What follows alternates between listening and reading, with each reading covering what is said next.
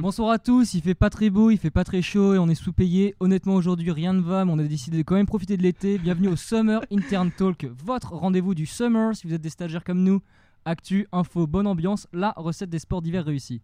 Pour nous accompagner aujourd'hui, Fatine, en direct de Polytech Sorbonne en mathématiques appliquées et informatique numérique. Bonjour. Bonjour. Et enfin, vrai challenge. Guillaume qui nous vient tout droit de Télécom Sud Paris, architecte des systèmes ép- répartis. Comment vas-tu Guillaume? Très bien, et toi? Bien sûr, au top. Et bien sûr, si j'étais Fred, il serait mon Jamie. Si j'étais Cersei, il serait mon Jamie. Le mur porteur de mon cœur et le menuisier de l'émission, Gabriel Aka le boss. Merci Antoine, merci à vous qui nous écoutez dans les transports, depuis votre stage, dans votre canapé ou même à la plage. C'est donc avec plaisir qu'on a de nouveau l'occasion de vous parler, ou plutôt de vous inviter, dans l'univers des stagiaires le temps d'un podcast.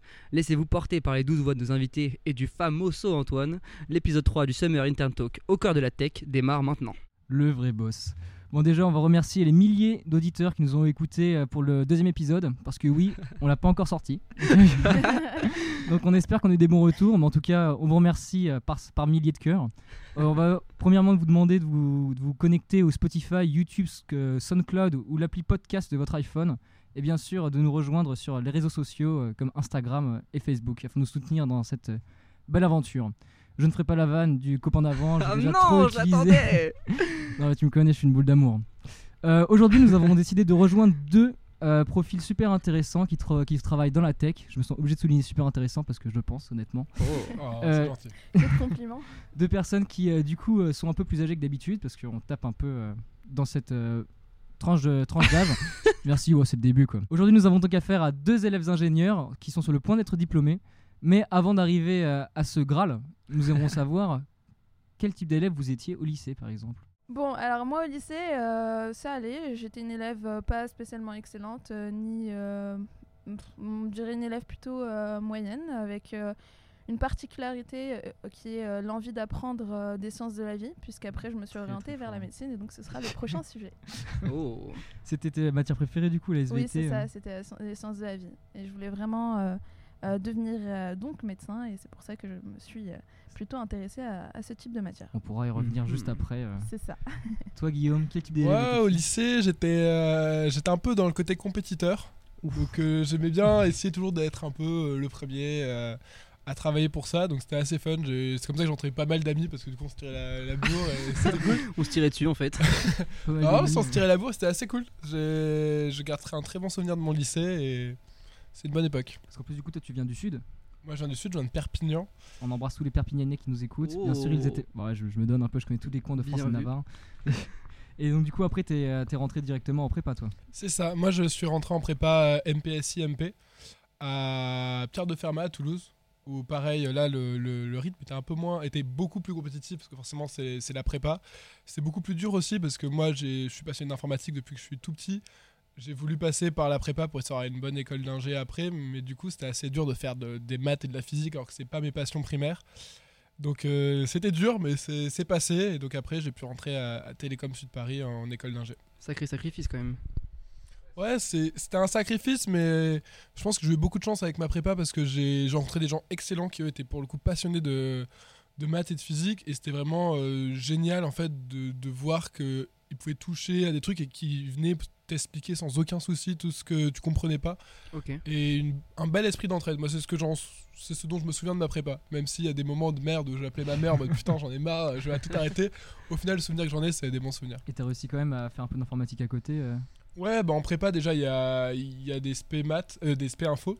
Ok. Du coup j'ai fait un peu de Python, euh, un peu de un peu de SQL, tout ça. C'était cool, même si c'était euh. c'était- deux heures euh, deux heures par semaine, hein, donc c'était pas grand chose, mais c'était déjà c'était déjà ça. Puis ça va arrêter de de, de compenser les autres matières, donc c'était pas mal. Quoi.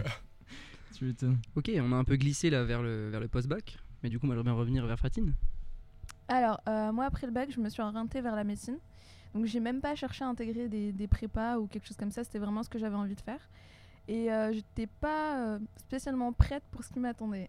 Aïe, aïe, aïe. C'est-à-dire euh, quand tu travailles. Dans euh, le sens où euh, souvent quand on est au lycée, on nous dit que euh, médecine c'est quelque chose qui est très dur, donc on va devoir laisser tomber plein de choses, euh, les sorties et vraiment faire que réviser, mais on se rend pas spécialement compte de ce que c'est réellement.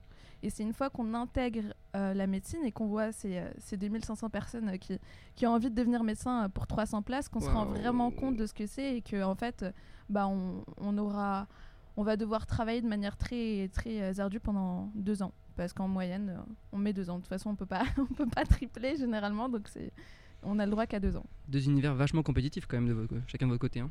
Voilà. Après, euh, ça dépend de euh, la méthode de travail. Moi, j'étais quelqu'un qui révisait plutôt toute seule, donc ça fait que les journées étaient un peu longues, puisque euh, apprendre euh, à voix haute euh, toute seule tout- toutes les journées pendant pendant un an, euh, c'est pas spécialement agréable. D'un côté, Donc- heureusement que t'étais toute seule si tu révises à voix haute. Genre, Oui. l'avais eu quoi. oui, c'est sûr. oui, c'est sûr. Mais par exemple, je veux dire, comparé à la prépa, je, je sais pas, j'en ai jamais fait, mais je pense que la prépa, on a une autre ambiance, puisque justement, tu es capable de te faire plus d'amis et de réviser dans ces- des salles qui sont communes. Donc, donc peut-être que psychologiquement, c'est. Je pense par rapport à la médecine, t'as- vous, vous êtes réellement en compétition les uns contre les autres Ouais, directement aussi, pour ouais. les places dans votre fac. Alors que nous, c'est des concours, donc à la fin, en vrai, euh, Mm. mieux vaut s'entraider, essayer de tous progresser plutôt que de se tirer des. des Oui, voilà. des dans les pattes. ouais. Et du coup, après la médecine, tu t'es orienté vers une école d'ingénieur? Pourquoi? Voilà, alors, la deuxième année, j'ai passé plusieurs concours, et euh, dont le concours d'ingénieur. Et euh, j'ai toujours aimé un peu la technique, euh, les mathématiques, c'est quelque chose qui me plaisait. Et je me suis dit euh, pourquoi pas, surtout que euh, la passerelle, donc, euh, qui correspond à, à la post-PACES, donc PACES c'est pour médecine, euh, était très, très, bien, euh, très bien faite avec des matières euh, qui permettaient de rattraper entre guillemets le retard en physique et en, en mathématiques. Et je me suis dit, bon, bah, je vais me lancer et je vais voir ce que ça donne. Quoi. Surtout qu'après, on avait le choix d'intégrer plusieurs spécialités et ça allait de matériaux jusqu'à génie civil, euh, fort. informatique et j'avais encore le choix. Quoi. Et du coup, pourquoi tu t'es orienté vers mathématiques appliquées et informatique numérique? Parce que c'est pas vraiment les, ce qui te prédisposait. ah, tu, euh, tes matières euh, en médecine, c'est pas vraiment ce qui te prédisposait à arriver en maths. Quoi. Euh, Peut-être que j'en ai, j'ai fait un ras-de-bol, un ras-de-bol des, des matières de sciences de la vie. Non, en soi, les mathématiques, j'ai toujours aimé ça. Et puis l'informatique, je connaissais pas énormément, mais j'ai eu l'occasion d'en faire un peu en post-PACES avec un super professeur dont je ne citerai pas le nom, euh, qui m'a donné, voilà, qu'on embrasse, qui m'a donné le- l'envie de- d'en faire un peu plus. Et j'ai aussi regardé le marché d'aujourd'hui. Je me suis rendu compte que euh, les mathématiques et l'informatique, c'était quelque chose qui était très porteur et que je serais capable de le faire dans, dans plein d'entreprises. Et c'est pour ça que j'ai Moni. aussi intégré. Moni.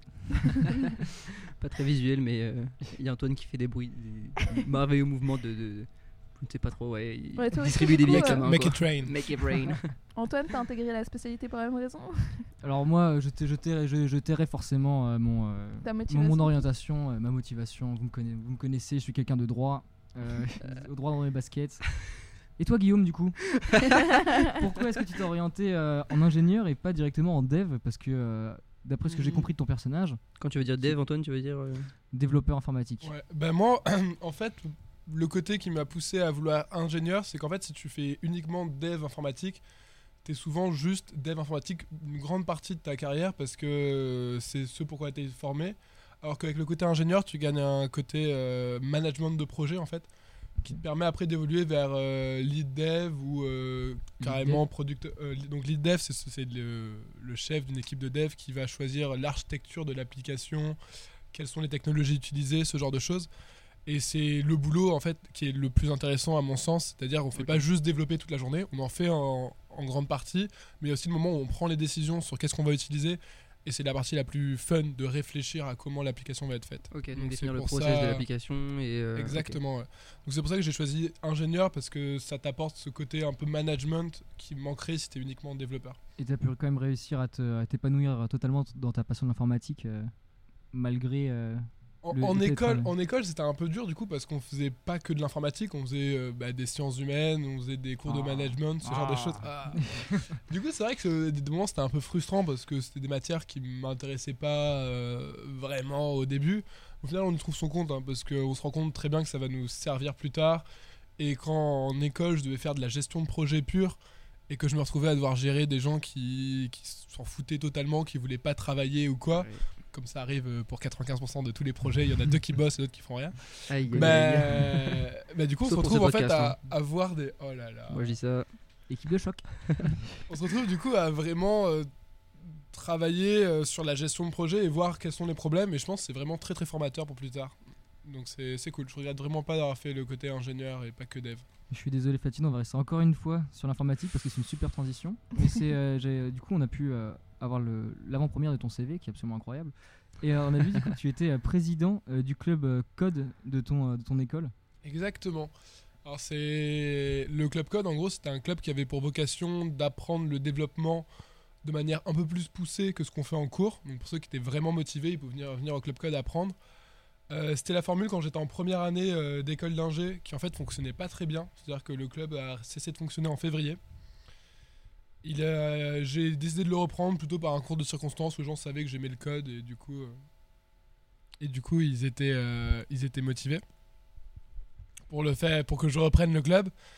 Et au final, j'ai lancé plutôt des cours qui étaient à vocation de plus de personnes pour essayer d'ouvrir un maximum. Donc le premier cours que j'ai fait, c'était du développement web. Où je me suis retrouvé avec 50 personnes devant moi euh, dans une salle beaucoup trop petite avec des gens qui étaient assis par terre, Oh c'est là. n'importe quoi.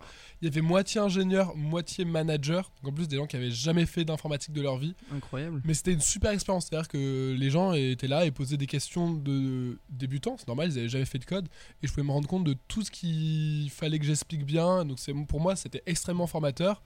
Et bon, en mesure de l'année, ils sont pas restés 50 à tous les cours, hein, je vais oser, ils sont vite descendus, mais à la fin il y avait une dizaine de personnes qui étaient motivées.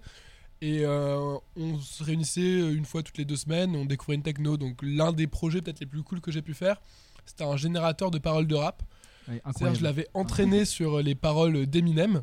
Et Incroyable. quand on commençait à taper le début d'une chanson, il essayait de rapper en imitant ce que Eminem aurait rappé. J'ai fait pareil avec Nekfeu.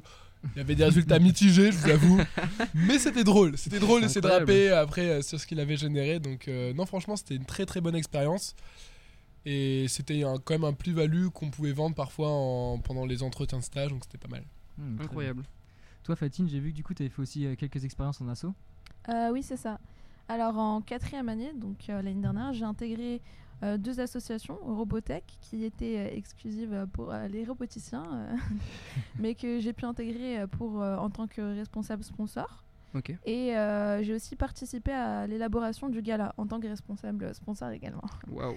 Que du sponsor. Voilà, que du sponsor. Et le but, c'était vraiment euh, d'aller euh, taper chez les, euh, dans les boutiques et demander s'ils avaient envie de sponsoriser euh, les, les événements et leur expliquer comment ça fonctionnait.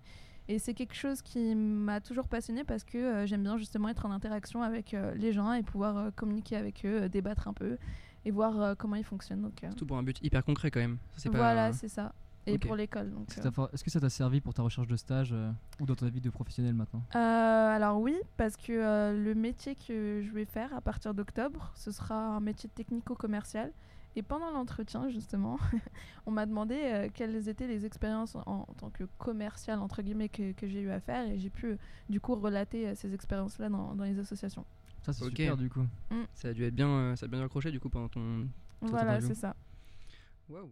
Autre chose de super intéressant euh, lorsqu'on essaie de chercher des entretiens, euh, en tout cas lorsqu'on cherche un stage, c'est euh, l'expérience internationale. Vous avez tous les deux une, euh, expérience à l'étranger. Donc toi Guillaume, tu es resté quelques mois à Singapour. Oui, c'est ça. En gros, j'ai bon, c'est déjà obligatoire dans mon cycle ingénieur, c'était de faire une expérience d'au moins trois mois dans un à l'étranger, donc soit en entreprise pendant un stage, soit en université. Donc moi, je fais un échange universitaire avec NTU à Singapour.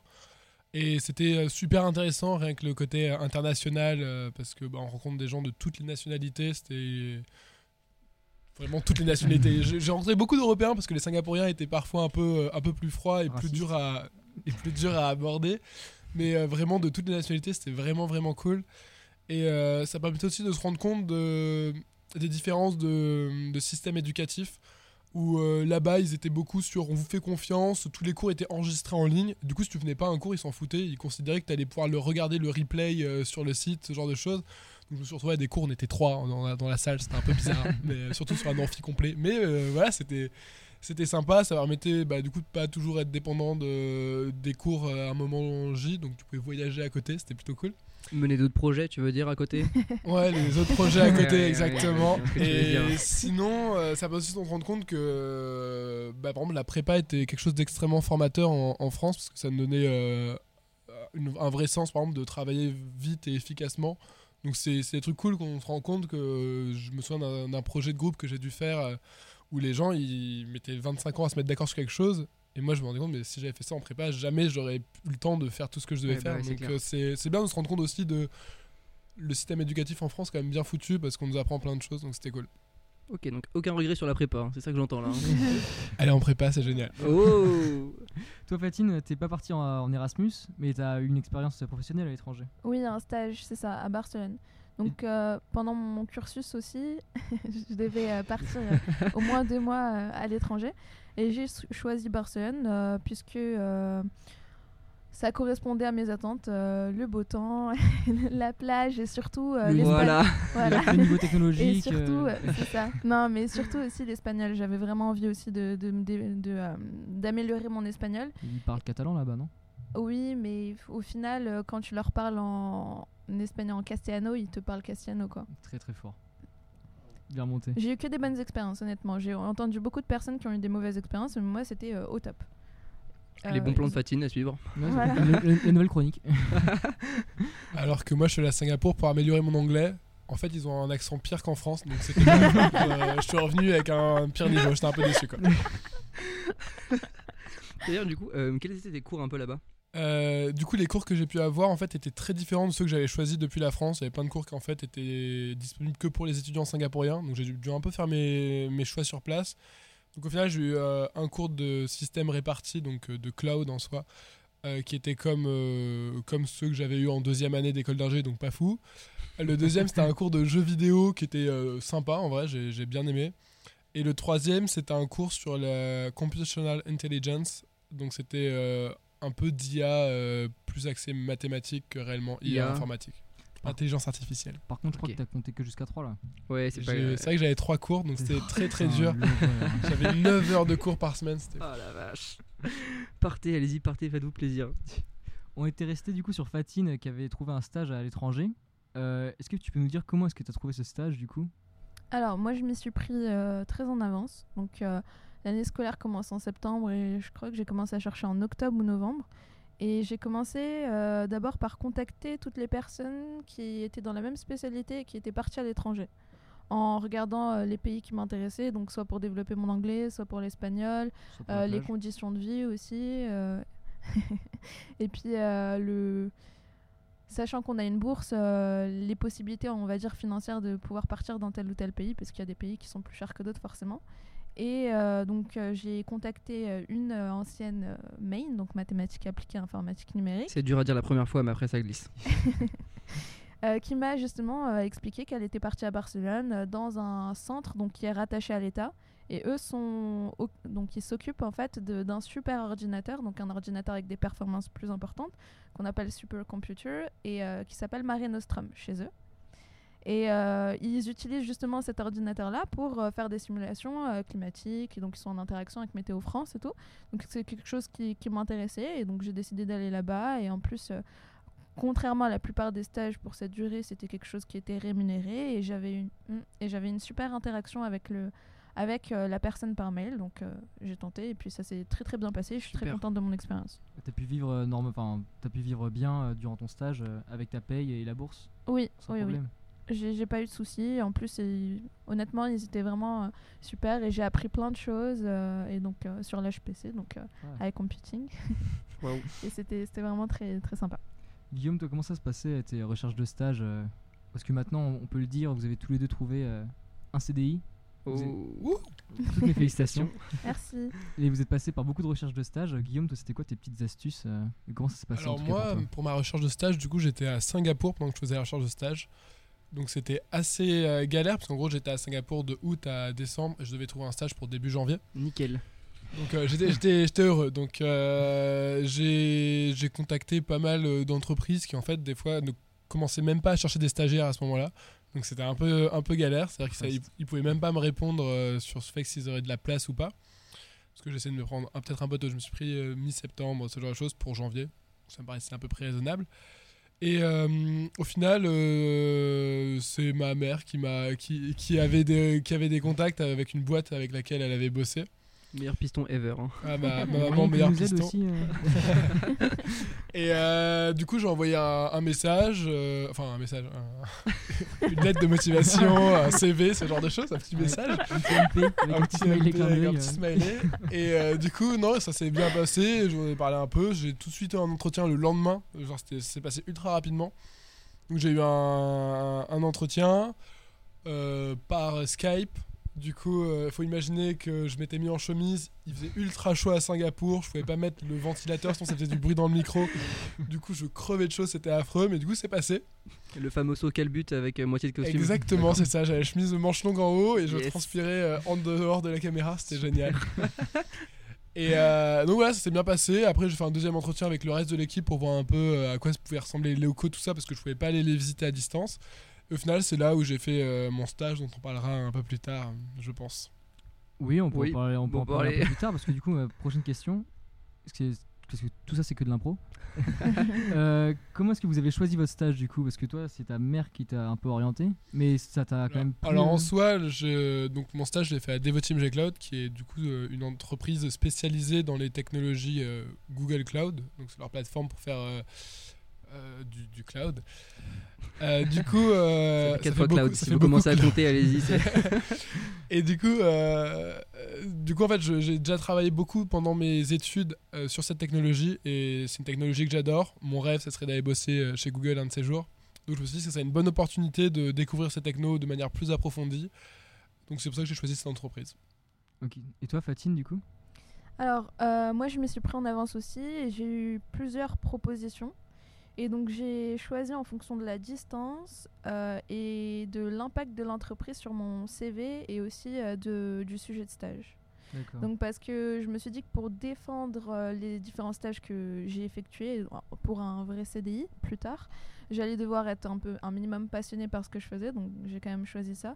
Et puis, si c'était pour me taper deux heures de route par jour pour aller au stage, c'est pas quelque chose qui est faisable pour moi. Après, certaines personnes y arrivent très bien, mais Salut, moi, ça Gabriel.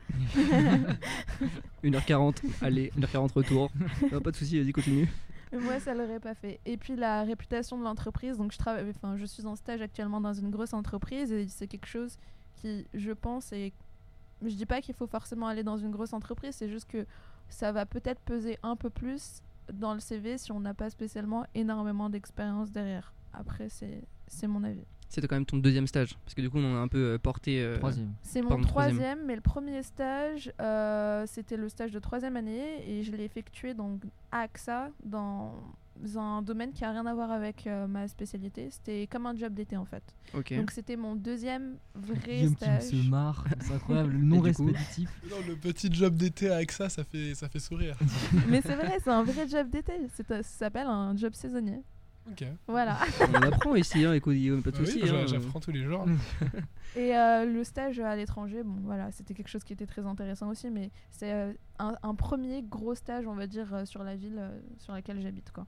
Ok, mais du coup, nous on a un peu défendu ce truc pour les deux premiers podcasts. C'est histoire qu'on reste cohérent en fait. Mais Incroyable. du coup, ton, ton premier vrai stage que tu as fait du coup en quatrième année, c'était dans une sorte de labo. Oui, voilà, c'est un centre. Qui était une petite structure quand même. Euh, oui, Ok, et donc là, deuxième stage, plus grosse structure. dans une plus grosse structure, c'est ça. Ok, on vise le CDI clairement, je vous le dis direct. Parce que du coup, euh, Guillaume, lui, euh, je le défends, c'est mon poulain. Chacun notre champion. Guillaume, il a descendu d'échelle euh, parce qu'il a fait du coup à Devoteam G Cloud, c'était quand même une, une structure, on va dire, assez mo- moyennement grande, avec une- plus d'une centaine d'employés. Et t'es descendu du coup dans une start-up. Alors, euh, un startup studio. Donc, euh, c'est. La différence du coup? Alors, en gros, euh, c'est une entreprise normale qui s'occupe euh, d'aider euh, les startups à se développer. D'accord. Donc, c'est ça la différence. Et là, plutôt, c'est 35-40 personnes dans, dans la boîte. Et du coup, ça- est-ce que tu as senti une vraie différence au niveau de la dynamique euh Euh, ces deux entreprises qui sont totalement différentes parce que des, des Team G-Cloud, ils s'occupaient pas uniquement que du développement. Ils faisaient aussi de, de l'aide chez les clients. Ils allaient installer euh, des choses chez les clients, mais pas que du développement. Et la boîte dans laquelle je suis actuellement, c'est une boîte beaucoup plus tech en fait. Donc euh, ouais, la dynamique est entièrement différente, euh, rien que les interactions avec les gens et ce genre de choses. Donc, Tu euh, parles couramment le langage startup en tout cas. C'est incroyable, la dynamique des interactions moi, je avec les collaborateurs. Exactement, moi je fais des stand-up tous les matins maintenant, c'est incroyable. Est-ce que du coup pour toi l'ambiance c'est important quand tu choisis une start-up, euh, enfin une start-up, une, en- une entreprise euh Clairement, La- l'ambiance, je pense, euh, c'est l'une des choses les plus importantes parce que si tu vas le matin au boulot et que t'as pas envie euh, d'y aller, ça, sera affreux et, ça joue énormément. Il y a plein de choses à prendre en compte, c'est la localisation de, l'entreprise, si elle est en centre-ville et tu n'auras pas trop de trajet à faire, si elle est totalement à l'opposé d'où est-ce que tu habites, c'est des choses qui sont aussi à prendre en compte. Et après, euh, faut aussi voir ce que, ce que tu peux y apprendre et comment elle peut te faire évoluer. C'est-à-dire que tu apprends un certain nombre de choses dans une entreprise et après tu as peut-être envie d'aller voir ailleurs pour voir bah, en fait, si tout ce que tu as appris c'est valable ou est-ce qu'en fait il y a des choses qui sont mieux et tu te trompais sur ce que tu pensais savoir être vrai. Donc euh, moi il y a ce côté où j'essaye de me remettre en question et du coup c'était l'occasion en, changeant d'entreprise. On parle d'ambiance pour vous. hum, donc je, je rebondis un peu là-dessus, mais euh, du coup, pour vous, les, tout ce qui est contact, euh, formel ou non formel au travail, comment ça se passe? Comment vous, vous l'approchez? Est-ce que vous êtes intéressé, par exemple, Fatine euh, Est-ce que toi, du coup, tu plus vers un contact, euh, je sais pas, formel ou non, avec des, des collaborateurs? Ou un truc pas du tout, plutôt justement une bonne ambiance et un rapport assez proche? Euh, non, plutôt bonne ambiance. Mais dans toutes les entreprises où, où j'ai travaillé, après, c'est pas énormément d'entreprises, Oui, mais j'ai fait petite structure et grosse structure. Et honnêtement, euh, ça a été vraiment ambiance euh, très sympathique dans les deux. Et je fonctionne beaucoup au feeling. Donc, dans les entretiens, quand je commence à en passer, en fait, si je vois que ça passe très, très bien avec, avec les tuteurs, euh, et ben, je me dis que ça se passera plutôt bien en entreprise et que ce serait bien de tenter sa chance, quoi. Ok. D'accord, désolé. Je... Et toi, du coup Non, c'est vrai. euh, moi, ça a toujours été aussi euh, assez formel les deux trois premières semaines pour euh, bien se faire voir. Et ensuite, c'est vrai que bah, forcément, la vie en stage, c'est aussi bah, des fois tu fais des after-work avec, euh, avec tes collègues et tu apprends à mieux les connaître de manière plus informelle. Et c'est ça aussi qui, je pense, va te permettre d'être plus efficace au boulot. C'est-à-dire que tu sais que telle personne, elle fonctionne de telle façon. Et pour avoir euh, des bonnes informations, il ne faudra pas la déranger à tel moment, il faudra parler un peu plus comme ça. Certaines personnes qui vont avoir besoin d'être très directives avec elles parce que sinon elles vont un peu t'ignorer parce qu'elles n'ont pas trop le temps. Alors d'autres personnes, tu leur demandes quelque chose, elles vont tout de suite te répondre. Donc rien que le côté informel permet de après mieux travailler. C'est pas forcément un frein d'être informel, je pense. Le vrai euh, langage de la start-up euh, et, et du- et du- et de la gestion de projet surtout. Mais du Ah, coup, genre. euh, vous pensez pas qu'il est possible, euh, je fais un peu l'avocat du diable, hein, mais vous pensez pas qu'il est possible justement de d'avoir euh, ce genre d'efficacité dans les équipes, etc., sans développer des, des liens justement informels? Ouais, moi je pense que si c'est uniquement formel, euh, il y a un moment où tu pourras pas compter sur l'autre, tu le feras peut-être moins confiance et tu vas être trop dans le contrôle. Moi je pense qu'il faut un peu de lien informel pour que ça fonctionne. Moi, bien. je pense que ça dépend de la personne. Il y a certaines personnes qui euh, vont très bien fonctionner de manière informelle et qui ont besoin justement de séparer leur vie euh, professionnelle et personnelle. Ouais. Et ça va leur permettre de, de bien structurer les choses et c'est en étant informel qu'ils vont être plus efficaces. Et puis euh, d'autres qui ont voilà l'ambiance un peu plus start-up comme toi, qui vont préférer justement être dans une ambiance plus conviviale parce que ça va leur permettre d'être plus à l'aise et de ne pas stresser sur le fait de devoir parler de telle ou telle chose et s'habiller de telle ou telle manière. Quoi. Ok. Parce que du coup, on a parlé comment, de comment vous, vous choisissez euh, les entreprises, mais euh, on n'a pas parlé de comment les entreprises vous choisissent vous. Parce que dans la tech, il y a énormément de, euh, de- d'interviews euh, techniques euh, avant du coup d'être sélectionné pour un stage ou pour un emploi. Vous, comment est-ce que vous êtes préparé euh, à, ces, à ces étapes, à ces épreuves? Alors, euh, moi, j'ai commencé d'abord par me renseigner sur l'entreprise. Donc, euh, vraiment, euh, son impact sur la société, où est-ce qu'elle se situe, pour euh, ne pas avoir de soucis avec toutes les questions euh, RH et pour pouvoir quand même me- défendre auprès de l'entreprise. Après, euh, j'ai eu des entretiens techni- techniques et donc, du coup, je me suis entraînée au langage informatique que je devais euh, pratiquer et euh, aussi des, des tests euh, d'anglais où là, au final, euh, on, on s'entraîne un peu en essayant de parler quoi, avec les gens qui veulent bien nous écouter. Ouais, Bien sûr. Toi, pareil, tu révisais toute seule euh, genre à la À haute voix. Le classique Fatine. Et toi, Yes, Guillaume bah, du coup moi, euh, un peu pareil pour la préparation. Je pense que c'est très important de connaître l'entreprise euh, à laquelle tu t'adresses parce que si tu arrives et t'es en mode. Du coup, vous faites quoi en fait euh, Vous, euh, je connais que le nom et j'ai vu qu'il y avait un rendez-vous dans mon agenda, ça va pas passer. Donc, il faut montrer de l'intérêt parce qu'ils veulent pas quelqu'un qui est juste là parce que il a mis son CV sur LinkedIn et il a été contacté. Donc, euh, ouais, s'intéresser à l'entreprise. Après, euh, je trouve ça toujours difficile de se préparer euh, techniquement pour un entretien Parce que si tu dois te préparer techniquement pour l'entretien, c'est-à-dire qu'à l'origine, tu savais pas ce qu'il fallait pour cet entretien. Donc c'est ça dépend. Si c'est juste se re-souvenir de deux trois trucs qu'on peut avoir oubliés, sinon je trouve c'est dur parce que ça va. Enfin moi, les entretiens techniques que j'ai pu faire, si j'essayais de bullshit sur quelque chose, genre moi ils s'en rendaient assez vite compte. Et mais du coup ça, tu. Alors, petite astuce, Oh oh. Mentir. il y a un site qui s'appelle Glassdoor. Je sais pas si vous connaissez. Et sur ce site, on a plein d'avis et euh, plein d'expériences de personnes qui ont passé des entretiens dans des entreprises particulières. Donc, ça se recherche par entreprise. Et on peut avoir euh, des infos sur des questions techniques, justement. Donc, euh, pour s'entraîner, c'est un, un bon moyen. On va regarder bon les plan, petites là, hein. questions techniques qui, qui sont présentées dans telle ou telle entreprise. Et il y en a tellement, généralement, qu'honnêtement, on, on sait dans quelle, quelle zone on navigue. Quoi.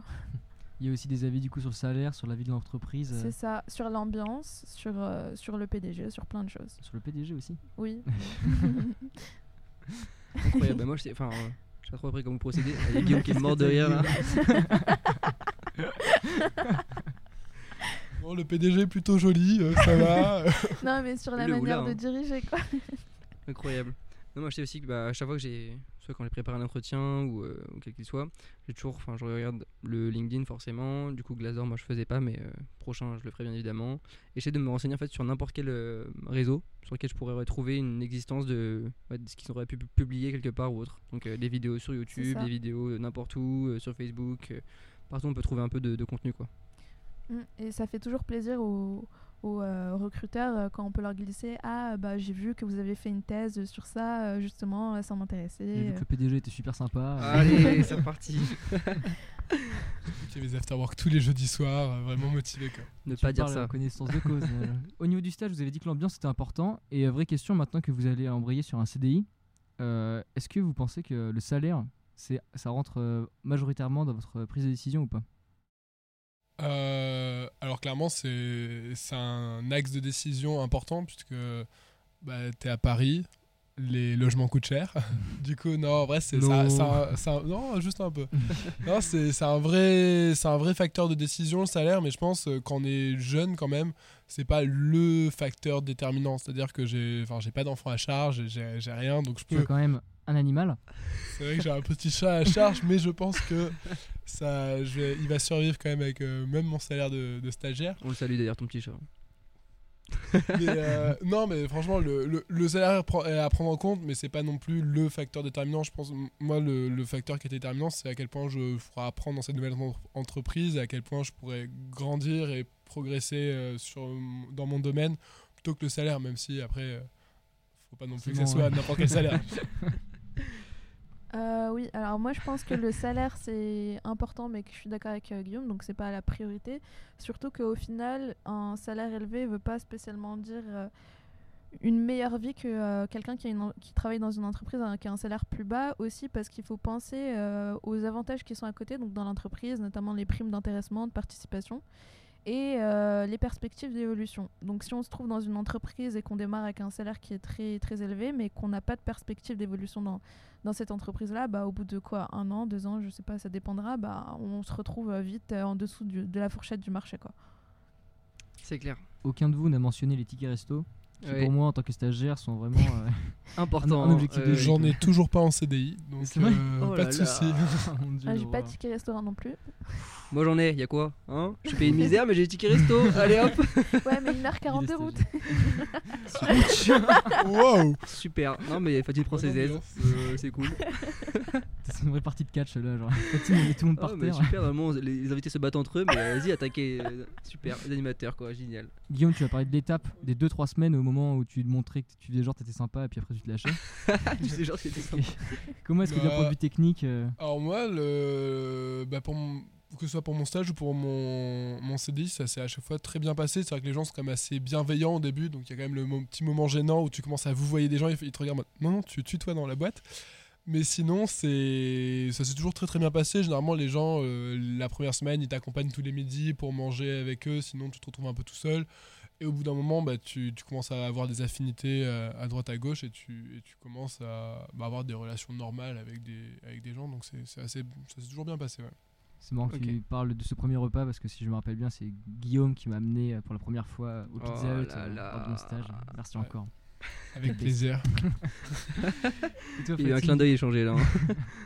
et toi, Fatine, du coup, ton intégration euh, dans les différents stages que tu as pu faire? Euh, alors ça s'est super bien passé aussi. Généralement, il y avait pas mal d'événements qui étaient organisés.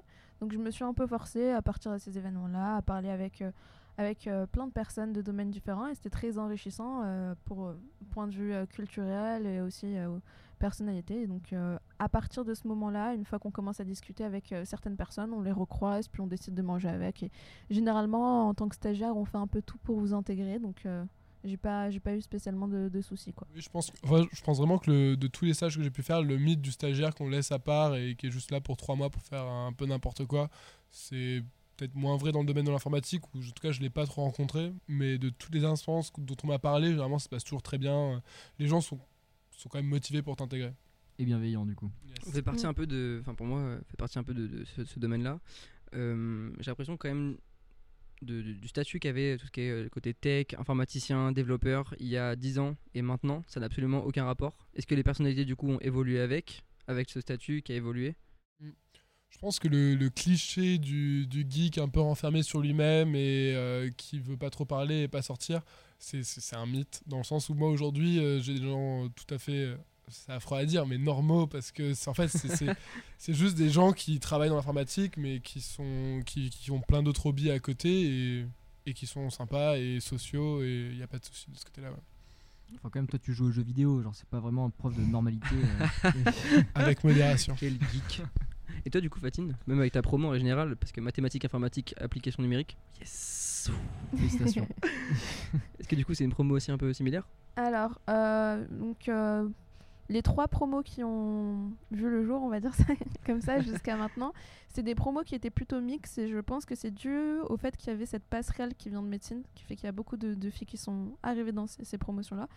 Et euh, non, je vois pas spécialement de stéréotype euh, du geek. Alors effectivement, je suis d'accord avec toi, Gab, sur le fait que euh, cette place de l'ingénieur a changé dans la société entre il y a 10 ans et maintenant, puisque je pense qu'on est dans l'ère des, des ingénieurs on a besoin d'informatique, on essaye de se développer le plus possible, et donc c'est peut-être des métiers qu'on va essayer de valoriser un peu plus que ce qu'on ce qu'on faisait avant. Quoi. Et sinon, au niveau féminin, je trouve qu'il y a de plus en plus de filles, donc ce qui est très très agréable, et j'ai jamais eu aucune, aucun problème avec la jante masculine. On va dire que quand on, se dirige euh, donc euh, vers euh, le métier d'ingénieur, on peut avoir peut-être cette crainte d'être dans un domaine qui est purement masculin, mais comme je l'ai dit, j'ai jamais aucun souci. Et puis, c'était agréable de, rencontrer d'autres filles et de voir que c'est un domaine qui est en train de justement se féminiser et donc avec euh, des, plus de femmes dans, dans le domaine technique. euh, Donc, voir qu'on est, on en est tout à fait capable. Quoi. Et puis, euh, de voir que les entreprises font beaucoup de choses pour recruter des femmes ingénieurs. En tout cas, pour les différents stages que j'ai eus, ils essayent vraiment de ce que j'ai vu, d'égaliser un peu cet aspect masculin-féminin et peut-être que du coup ils, font un peu plus attention à la gente féminine qui, qui, euh, qui postule dans leur, euh, leurs entreprises. C'est l'heure de la chronique. Merci Fatine. Effectivement, c'est l'heure de la chronique. Mathéo, qui est, qui est sur un autre fuseau horaire, mais toujours aussi proche de nos cœurs, euh, nous a concocté un petit moment d'anthologie. Il va donc décortiquer l'historique du CV et nous faire partager ce magnifique moment. Merci Mathéo. Bonsoir à tous. Ça fait maintenant trois épisodes qu'on parle de la vie de stagiaire, et on dédie toujours un petit moment au CV de nos invités. Alors la dernière fois j'ai fait un historique du stage, je me suis dit que cette fois ce sera un historique du CV. Ne vous inquiétez pas, mes chroniques ne seront pas toujours des, des historiques, mais entrons dans le vif du sujet. Si j'écris cette chronique, c'est pour une anecdote en particulier, et c'est probablement une erreur de la raconter dès le début, mais je ne tiens plus. Le premier CV a été écrit par Léonard de Vinci. Voilà. Bon, ça ne s'arrête pas là, laissez-moi vous expliquer. C'était en 1482. Léonard de Vinci avait la trentaine, et c'était pas encore l'immense artiste qu'on connaît aujourd'hui. Il a dû faire comme tout le monde et chercher du travail. Sauf que c'était quand même pas n'importe qui, puisqu'il a pris son courage à deux mains et a envoyé une lettre au duc de Milan en lui expliquant pourquoi il pourrait lui être utile. Et donc il explique, avec le plus grand calme et en dix points, qu'il sait faire plein de choses très pratiques, comme construire des ponts transportables, miner des forteresses, construire des tanks, euh, des canons, des bateaux. Plus fort encore, le dernier point, quand on traduit l'italien, ça donne, en temps de paix, je puis égaler n'importe qui dans l'architecture, construire des monuments privés et publics, et conduire l'eau d'un endroit à un autre. Bah, qui ne l'aurait pas embauché, sérieux? Le boss. Vous le savez peut-être, mais Léonard de Vinci n'a pas du tout menti sur son CV. Il a vraiment dressé des plans pour des hélicoptères, des avions, des chars d'assaut, et bien d'autres choses encore. Puis après, il en a eu marre de la guerre et il a parlé à Joconde. Puis bon, après, il a voulu parler à ses parents qui habitaient loin, il a inventé le téléphone et puis Internet. Non, je déconne, mais il aurait pu, c'est juste le boss. Donc voilà, le premier CV était créé. Alors ça a pris longtemps avant de se développer, mais il y a quand même plusieurs cas recensés de personnes qui écrivaient des lettres pour se présenter et vendre leurs compétences à de potentiels employeurs. Pour rester dans les grands noms, sachez que l'entretien d'embauche a été créé par Thomas Edison. Mais si, c'est celui qui a inventé l'ampoule. C'était en 1921. À ce moment-là, c'est juste des questions de culture générale parce qu'il voulait pas embaucher des abrutis. Dans les années 30, l'entretien d'embauche est très informel. Le futur employé se présente à son employeur oralement et griffonne son CV sur un bout de papier pour que l'employeur puisse garder ses coordonnées et se rappeler de qui c'était. Jusque dans les années 50, ça reste une manière de se présenter. Le candidat donne son âge, sa religion et même son poids. Puis plus ça va, plus les informations deviennent personnelles. Les candidats se mettent à ajouter leurs loisirs et activités, ou leur compte Instagram et copains d'avant. dans les années 70, on commence à entrer dans l'âge digital. Et en 1983, le lancement de Microsoft Word vient mettre un coup de pied dans la fourmilière, puisque c'est à partir de ce moment-là que les CV arrêtent d'être manuscrits. L'année d'après, en 84, sort le premier livre dédié au sujet, qui s'intitule How to Write Your CV. La fin des années 80 voit arriver le fax, remplacé à la fin des années 90 par Internet et l'email. Puis LinkedIn est lancé en 2003, le premier CV vidéo est posté sur YouTube en 2006. Vous connaissez plus ou moins la suite, les CV se digitalisent, deviennent de plus en plus dynamiques, jusqu'à bah, ce qu'on connaît aujourd'hui. Donc à défaut d'avoir les compétences de Léonard de Vinci, vous bénéficiez quand même d'un sacré avantage par rapport à lui, puisque vous avez tous les outils modernes et les conseils du Summer Intern Talk pour vous aider à créer votre CV. Quant à moi, je vous laisse, je vais retourner peaufiner le mien, j'aimerais bien pouvoir être payé à mon prochain stage. Merci Mathéo pour ce moment incroyable et cette superbe transition. Merci. Parce qu'aujourd'hui, on va pouvoir parler du coup des CV de nos deux invités aujourd'hui. Parce qu'ils sont dans un style euh, vraiment différent. Tout à fait différent. Nous avons le style de Guillaume, épuré, soft, clair, Simple. basique, Avec beaucoup de logos. Avec beaucoup de logos. sponsorisé. Et le style de Fatine, qui justement détaille absolument toutes ses expériences. Euh, et on aimerait bien du coup en parler aujourd'hui avec vous, Fatine en particulier. Pourquoi avoir choisi euh, de détailler toutes tes expériences euh, Avoir un CV du coup qui fait euh, un peu mastoc, mais qui est Alors, très, Il est très fourni du coup. qui est très fourni. Oui, il est très fourni. Alors, j'ai choisi de détailler mes expériences parce que je n'envoie pas de euh, lettres euh, de euh, motivation. Waouh Ok. J'envoie que mon CV. Alors, j'ai pratiquement jamais envoyé de lettre de motivation. Accompagné d'un mail, bien sûr. Voilà, mon CV accompagné d'un mail, donc avec un, un corps de mail où j'explique quand même euh, d'où je viens, euh, mais euh, pas de lettre de motivation à proprement parler. Et je trouve que c'est important de détailler pour montrer un, un minimum qu'on sait ce qu'on... Ouais, je dirais qu'il y a deux techniques. Donc, comme toi, Guillaume, donc euh, soit la technique où tu détailles pas beaucoup et donc du coup tu donnes un peu euh, c'est un peu le suspense et la personne est curieuse et a envie de te contacter, ou bien elle se dit bon bah il a pas assez détaillé, euh, pourquoi est-ce que moi je, je m'amuserais à le contacter, il a même pas pris le temps. Donc ça peut être vraiment l'un ou l'autre, je dirais.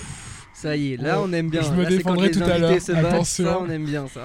non mais du coup il y a des points négatifs au mien aussi parce que quelqu'un peut lire mon CV et se dire bon bah il y Choper a- une migraine il y a- direct. il y a- il y a je- 100 je l'ai lu, je suis devenu astigmate. hein. Non mais il y a 100 lignes, j'ai pas envie de, de me tracasser à lire tout ça quoi. Mais euh, voilà, Est-ce que, tu à, le... à choisir. Est-ce que tu le personnalises quand même en fonction des, euh, des entreprises? Non, pas du tout. Ah, je personnalise pas, j'envoie ça comme ça. Et euh, j'ai fait des tests quand même. Donc euh, j'ai passé des entretiens avec des entreprises et à la fin je leur ai dit bon bah alors euh, qu'est-ce que vous en pensez euh, du CV Grave intéressant ça. Mm. et, m- et au départ sur ce CV j'avais des espèces de, de traits qui rejoignaient les différentes boîtes parce que c'est comme des boîtes qui se rejoignent entre elles.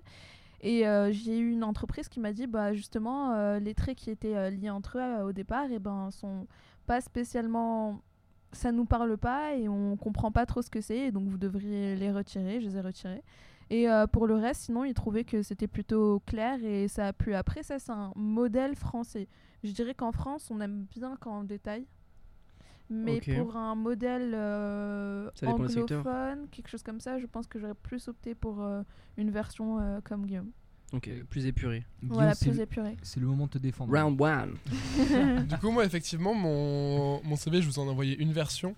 Euh, je le personnalisais pour presque toutes les entreprises euh, auxquelles je l'envoyais. Donc, j'ai quand même un modèle standard, euh, puisque je cherchais quand même du travail dans, dans le développement cloud. Donc, c'était un peu toujours la même chose. Mais sinon, je le personnalisais un peu et je mettais en avant certains aspects euh, de, ma, de ma formation ou de mon expérience professionnelle. Et après, euh, sur mon CV, en fait, je mettais euh, l'intégralité de toutes les technologies que j'avais utilisées juste sous la forme du petit logo. Et ça a beaucoup plu à beaucoup d'entreprises qui me disaient, bah, en fait, ce logo, on ne connaissait pas. Du coup, on a commencé à chercher qu'est-ce que c'était. Ah, c'est cool. Donc, tu fais cette techno qui est un peu nouvelle et que tout le monde ne connaît pas. Du coup, en fait, quand ils étaient réellement intéressés, comme ils voyaient des logos pour lesquels ils étaient familiers et d'autres logos qu'ils connaissaient pas, ils se mettaient à chercher. Et du coup, en fait, ils passaient limite plus de temps sur mon CV juste pour ce côté recherche. Il y a beaucoup d'entreprises qui m'ont fait des retours positifs sur ce côté-là. Et après, euh, le lien GitHub, qui en fait, je suis assez actif dans la. Donc, GitHub, c'est un, un site web qui permet de partager des projets informatiques de manière collaborative sur Internet. Et du coup, euh, c'est une très très bonne façade euh, de vente pour un développeur. Et du coup, j'ai mon lien vers mon GitHub qui est généralement aussi une bonne passerelle de discussion lors des. T'emballes pas Fatine aussi, hein, Entretien. GitHub. euh, voilà, donc vas-y, continue, un- mais voilà, sache-le quoi. tous les bons développeurs ont un GitHub. un les bons c'est développeurs ont un GitHub. Avec Donc, un- un truc à mettre en euh, avant sur votre CV. C'est euh, vrai, on m'a beaucoup posé de questions effectivement sur mes projets euh, open source donc, Oui, euh, pareil pour moi. Open source qui sont euh, qui disponibles. sont disponibles sur internet et tout le monde peut Tout le regarder monde peut y avoir accès. accès et peuvent modifier s'ils veulent en- euh, s'ils ont envie. Donc voilà, donc ça m'a bien aidé. ouais. Est-ce que du coup, dès que tu fais un projet un peu perso, donc euh, par exemple ton projet de, euh, de, de- de rappeur euh, avec Eminem, est-ce que tu l'as mis sur ton GitHub? Alors ça par exemple je l'ai pas mis sur mon GitHub effectivement et ça serait intéressant de le mettre sur GitHub pour, bah, pour montrer que je sais faire un peu d'intelligence artificielle, ce genre de choses. Ça dépend, c'est sur, sur GitHub ce que je mets surtout c'est les projets qui vont potentiellement intéresser d'autres personnes et euh, qui vont montrer, euh, alors soit je j'aide d'autres personnes sur leurs projets, donc ça ça montre que je sais collaborer avec d'autres personnes, Euh, soit je vais créer des projets sur lesquels les gens vont pouvoir venir collaborer sur mon projet et ça, ça montre aussi pareil que je peux mener un projet à bien, que je peux répondre à des gens, que je peux les aider à résoudre leurs problèmes, que je peux corriger des bugs que j'avais pas encore vus. Donc c'est euh, vraiment quelque chose qui est bien parce que c'est ce qu'on fait en entreprise en fait. On travaille jamais tout seul sur un projet en entreprise, on travaille à plusieurs. Et si t'es pas capable de comprendre le code de quelqu'un d'autre ou si t'es pas capable de, bah, de rendre ton code suffisamment lisible pour que d'autres personnes puissent euh, aider, euh, bah en fait euh, tu seras pas engagé. Donc euh, c'est c'est- je pense que GitHub en tant que développeur c'est la meilleure façade. Euh, voilà. Ok, pour en finir juste avec ces CV, euh, enfin, toi aussi, Antoine, tu as. Ah non, non, non, c'était euh, très intéressant. J'ai juste, euh, juste revenir en fait sur le fait que le- certes le CV du coup c'est intéressant pour, euh, par- pour euh, attirer l'œil, mais que derrière tous les recruteurs vont chercher en fait votre, euh, votre historique euh, tec- technique et donc du coup c'est une vraie bonne vitrine pour de votre travail et de votre sérieux. Des fois, ils vont regarder ce qu'on a fait sur GitHub. Des fois, ils vont nous envoyer des projets à faire peut-être pendant. Ils nous disent, bah, prends 3 heures pour faire ce projet. Et des fois, c'est juste un petit site web. Des fois, c'est juste une petite, euh, une petite application. Mais dans tous les cas, ça leur permet de voir comment on code, comment on, on fait les choses, quelle est notre manière de penser. Et ça leur apprend énormément. Donc, généralement, un recruteur en informatique, ça cherche à savoir avant tout comment tu codes parce que c'est ce que tu vas faire le, le plus souvent. Et euh, justement, sur mon CV, j'ai rajouté un QR code qui donne euh, directement euh, lien vers euh, le LinkedIn en fait. Et sur le LinkedIn, j'ai, on a la capacité de mettre un lien vers GitHub. Et donc j'ai détaillé tous les projets et pour chaque projet, j'ai mis un lien vers le, le projet GitHub qui donne accès directement euh, aux, aux sources. Et d'ailleurs, euh, j'ai des entreprises qui m'ont contacté euh, sur LinkedIn et qui m'ont dit bah, on, a, on a énormément apprécié euh, le fait que vous ayez les liens euh, vers l'open source et ça nous a permis de voir comment vous codiez. Et donc, euh, Voilà. C'est super ça.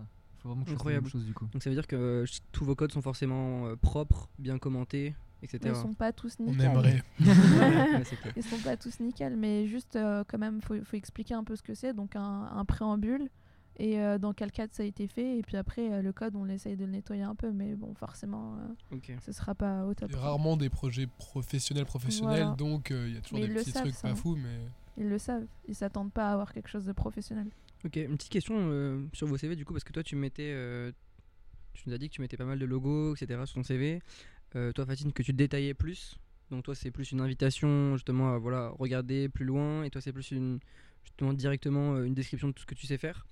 Euh, à quel type du coup d'entreprise, euh, quel type pardon, quel type d'entreprise du coup vous visez avec ces différents CV Toi, par exemple, Guillaume, tu vises quoi comme entreprise concrètement? Alors, euh, quand j'ai commencé à chercher pour mon stage et mon CDI par la suite, j'avais aucune idée si je voulais bosser dans une petite start-up ou si je voulais bosser dans une grosse entreprise et juste un rouage. Donc, j'ai vraiment hésité. Mon stage, au final, je l'ai fait dans une entreprise de, de taille moyenne et ça m'a beaucoup plu parce qu'il y avait quand même ce côté où tu es assez grand pour que tes projets soient assez grands et puissent atteindre pas mal de monde. Mhm. Et aussi ce côté bah, pas trop grand, donc tu es assez proche, tu es supérieur, c'est, tu les vois tous les jours et tu peux discuter avec eux, il n'y a pas de souci. Donc c'est quelque chose que j'ai énormément apprécié. Et les- le peu d'entretiens que j'ai fait dans des très grandes entreprises, j'ai senti que tu avais quand même un peu de distance et j'ai moins aimé. Donc c'est pour ça que je me suis, j'ai gardé euh, soit des startups, soit des moyennes entreprises. Et euh, le côté startup, c'est aussi très différent parce qu'on se retrouve à bosser avec juste 2, 3, 4 personnes max tous les jours. Donc euh, ça manque un peu de brassage à mon goût. C'est pour ça que j'ai fini de pas rester dans des entreprises de 40, 50 personnes max. Ok, je pense que quand même ton, ton CV est quand même un peu orienté, moi je pense, euh, vers le- tout ce qui est PME, du coup petite moyenne entreprise, etc. Plutôt que du coup le tien qui, je pense, qui est Alors plus oui, voilà, moi, orienté là, vers les gros mon groupes. stage, je voulais l'effectuer dans une plus grosse entreprise, mais Ouais. j'étais pas fermée euh, à la possibilité de le faire dans, dans une petite entreprise non plus, quoi. Ok. Mais c'était plus euh, l'objectif. Parce qu'en vrai, on dit que ton, ton CV euh, est fourni, mais il est fourni, mais bien présenté quand même. Enfin, c'est pas un CV, Oui, oui, c'est-à-dire bien euh, sûr, bien sûr. Word classique, il y a quand même une présentation, etc. D'ailleurs, euh, j'aimerais bien savoir avec quoi vous avez fait vos CV, juste rapidement. Euh, Word. Word, Ok, j'ai rien dit. trop fort. Ouais, Word, rendu pour mais Word. j'ai ouais. j'ai galéré à faire le template, mais Word. On peut quand même souligner le fait qu'il a une jolie petite bulle où il est marqué GitHub. Ça, ouais. euh, tranquille. Autre question. J'ai passé du temps. Et toi. Fatine Euh, je l'ai fait avec Page sous Mac. Donc euh, c'est pareil que Word, quoi. Putain, vous avez euh, Ok. vous êtes très très fort. Mais comme ça, ça donne des CV qui sont personnalisés. et C'est c'est mieux, ça plaît à l'entreprise, quoi. C'est pas quelque chose qu'on va retrouver euh, euh, dans globalement, quoi. Ok, moi je sais pas trop si c'est connu ou pas, mais euh, Alors Page, c'est comme Word, mais sous Mac. C'est le même principe. Fatine qui me coupe, j'avais filé un bon plan, mais Pardon. non, non. Euh, bah, en gros, euh, je sais que nous, on nous a un, un petit peu incité à le, à le faire dans notre école avec un, un site, du coup, qui s'appelle CV Designer. Euh, et du coup, qui marche selon des petites boîtes que vous pouvez rajouter selon formation, expérience, etc. Rajouter les logos, le personnaliser niveau couleur, personnaliser les boîtes, leur taille, etc. À voir si jamais c'est un truc où c'est pas trop fort avec tout ce qui est euh, voilà, le logiciel de, de- de mise en page, etc. CV Designer, ça peut être une bonne option et ils sont disponibles tout le temps en ligne, ce qui est aussi très pratique. Donc voilà. C'est généralement gratuit ou pas? Parce que j'ai vu pas gratuit, mal de ouais. trucs comme ça qui étaient payants sur internet, du coup, euh, payés pour faire un CV. Bon. et bah, c'est gratuit pour l'instant, ouais. Le problème, c'est que c'est gratuit et que du coup, il y a de plus en plus de personnes qui utilisent. Et euh, en ce moment, j'en vois, genre, à chaque fois que c'est un CV designer, je le vois sur LinkedIn et vraiment, Ouais. j'en vois limite un par jour euh, qui vient de CV designer. Donc, du coup, ça me vexe parce que moi, vu que le mien, j'ai fait sous CV designer, je me dis qu'il va bientôt falloir que je le recommence. Donc, ça, me- ça me fait mal au cœur. C'est quand même une idée de, de départ, en tout cas, euh, pas mal. Voilà. Petite question, donc au pire, on pourra la couper si jamais c'est inintéressant. Euh, j'ai vu que tu avais un pseudo sur ton GitHub. Pourquoi? Euh, alors, euh, mon GitHub, ça fait très longtemps que j'ai, je crois que c'est 2011 ou quelque chose comme ça. Donc à l'époque, c'était le pseudo que j'utilisais sur euh, beaucoup, beaucoup de mes projets. Euh, au Projet- final, Projet, genre, euh, ouais, mes petits projets. Donc euh, voilà, alors sachant que j'ai deux versions du CV, Le- la version du CV que j'envoie directement en ligne et du coup mon pseudo n'apparaît pas, c'est juste un lien sur lequel tu cliques depuis le PDF. Trop fort. Et tu as la version imprimée et du coup là je, bah, je suis obligé de mettre mon, mon, Le pseudo. mon- mon pseudo, ouais. Patine, toi, t'as mis ton vrai nom ou, euh, Euh, oui, j'ai mis mon prénom et le nom de famille est abrégé, je crois, mais Ok. Ouais, parce que du coup, j'avais du mal à comprendre pourquoi cacher ton identité euh, c'était justement une plateforme professionnelle. Et c'est vrai, mais il n'y avait pas de raison. C'était à l'époque, quand je l'ai fait, j'avais choisi ce, ce pseudo. Je l'ai gardé parce que je l'aime bien. C'est mon pseudo partout. Donc, euh. Euh, Moi, j'ai fait une faute d'orthographe sur mon prénom euh, dans- sur mon GitHub. Oh non, oh mon Il Dieu. manque une lettre. Euh, donc Tu t'appelles donc Antoine Bi. Exactement. On est Incroyable. très fort en montage ici. hein. Et je pense que ce bruitage me permet de euh, faire la superbe transition avec la fin euh, du coup euh, de ce podcast. Mais. Juste avant, bien sûr, il y a la petite, ru- la petite rubrique euh, des bons plans de l'été afin de profiter des stagiaires. Fatine, quel est ton bon plan de, de l'été afin de profiter d'être un très bon stagiaire heureux? Alors, euh, moi, je vais vous parler un peu de l'entreprise. Donc, c'est bien sûr pas un critère euh, number one à prendre en considération, mais sachez que si vous êtes dans une grosse entreprise, généralement, vous avez le droit à des jours euh, donc euh, de congés euh, non payés. Et euh, avec, euh, avec euh, ces, ces petits jours-là. Vous avez le droit des week-ends en fait.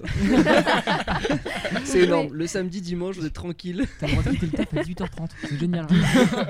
Non mais... non mais si vous l'agencez bien parce qu'en fait généralement c'est un jour par mois. Et euh, ce que j'ai fait moi c'est que je l'ai agencé et donc ça m'a donné 9 jours en comptant le week-end d'avant et après et je suis partie au Canada pendant Ah le ouais, stage. Donc c'est une possibilité. Moi, je suis Et- parti en Bretagne, c'était sympa. Parti vendredi soir, 19h. Après, faut pas prendre de, de jours de congé tous les autres mois, du coup, ça va vraiment être juste un, un moment.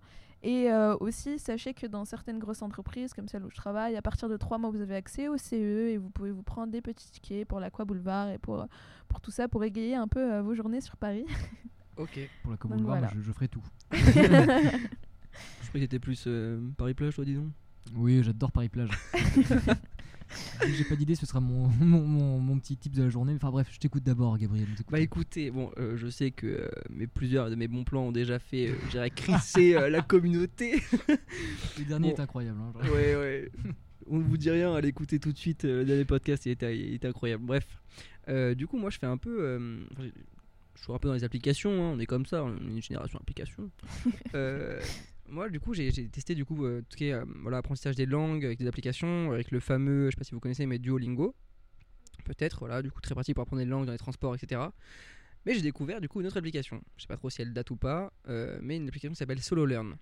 SoloLearn, du coup, qui est une application justement un peu comme du coup Duolingo, etc. Sauf que c'est pour des langages informatiques. Donc pour apprendre euh, du Python, du C++, du Java, etc. N'importe quel langage pendant vos transports. Donc soit ça peut être euh, voilà un petit un petit practice pendant que vous commutez. Voilà. Soit voilà juste euh. pendant les vacances ou quoi si vous voulez apprendre un langage, euh, bah, c'est plaisant et c'est des ça peut être un tr- très bon départ pour apprendre l'informatique. Voilà. Très très bonne astuce. Guillaume, nous écoutons. Pour l'instant, j'ai pas d'idée, donc je, Je laisse crois euh, que- Antoine commencer. Je crois qu'afin de profiter de ton stage, tu as quand même eu une petite astuce. De profiter de ta vie de néo-parisien. Oh. Effectivement, alors la, la- la bonne astuce pour euh, profiter de ton stage, c'est vraiment en fait contacter tous les autres stagiaires euh, de la boîte parce que généralement ils sont assez nombreux, surtout en été. Et du coup, ça permet de, de faire des bonnes sorties euh, entre stagiaires.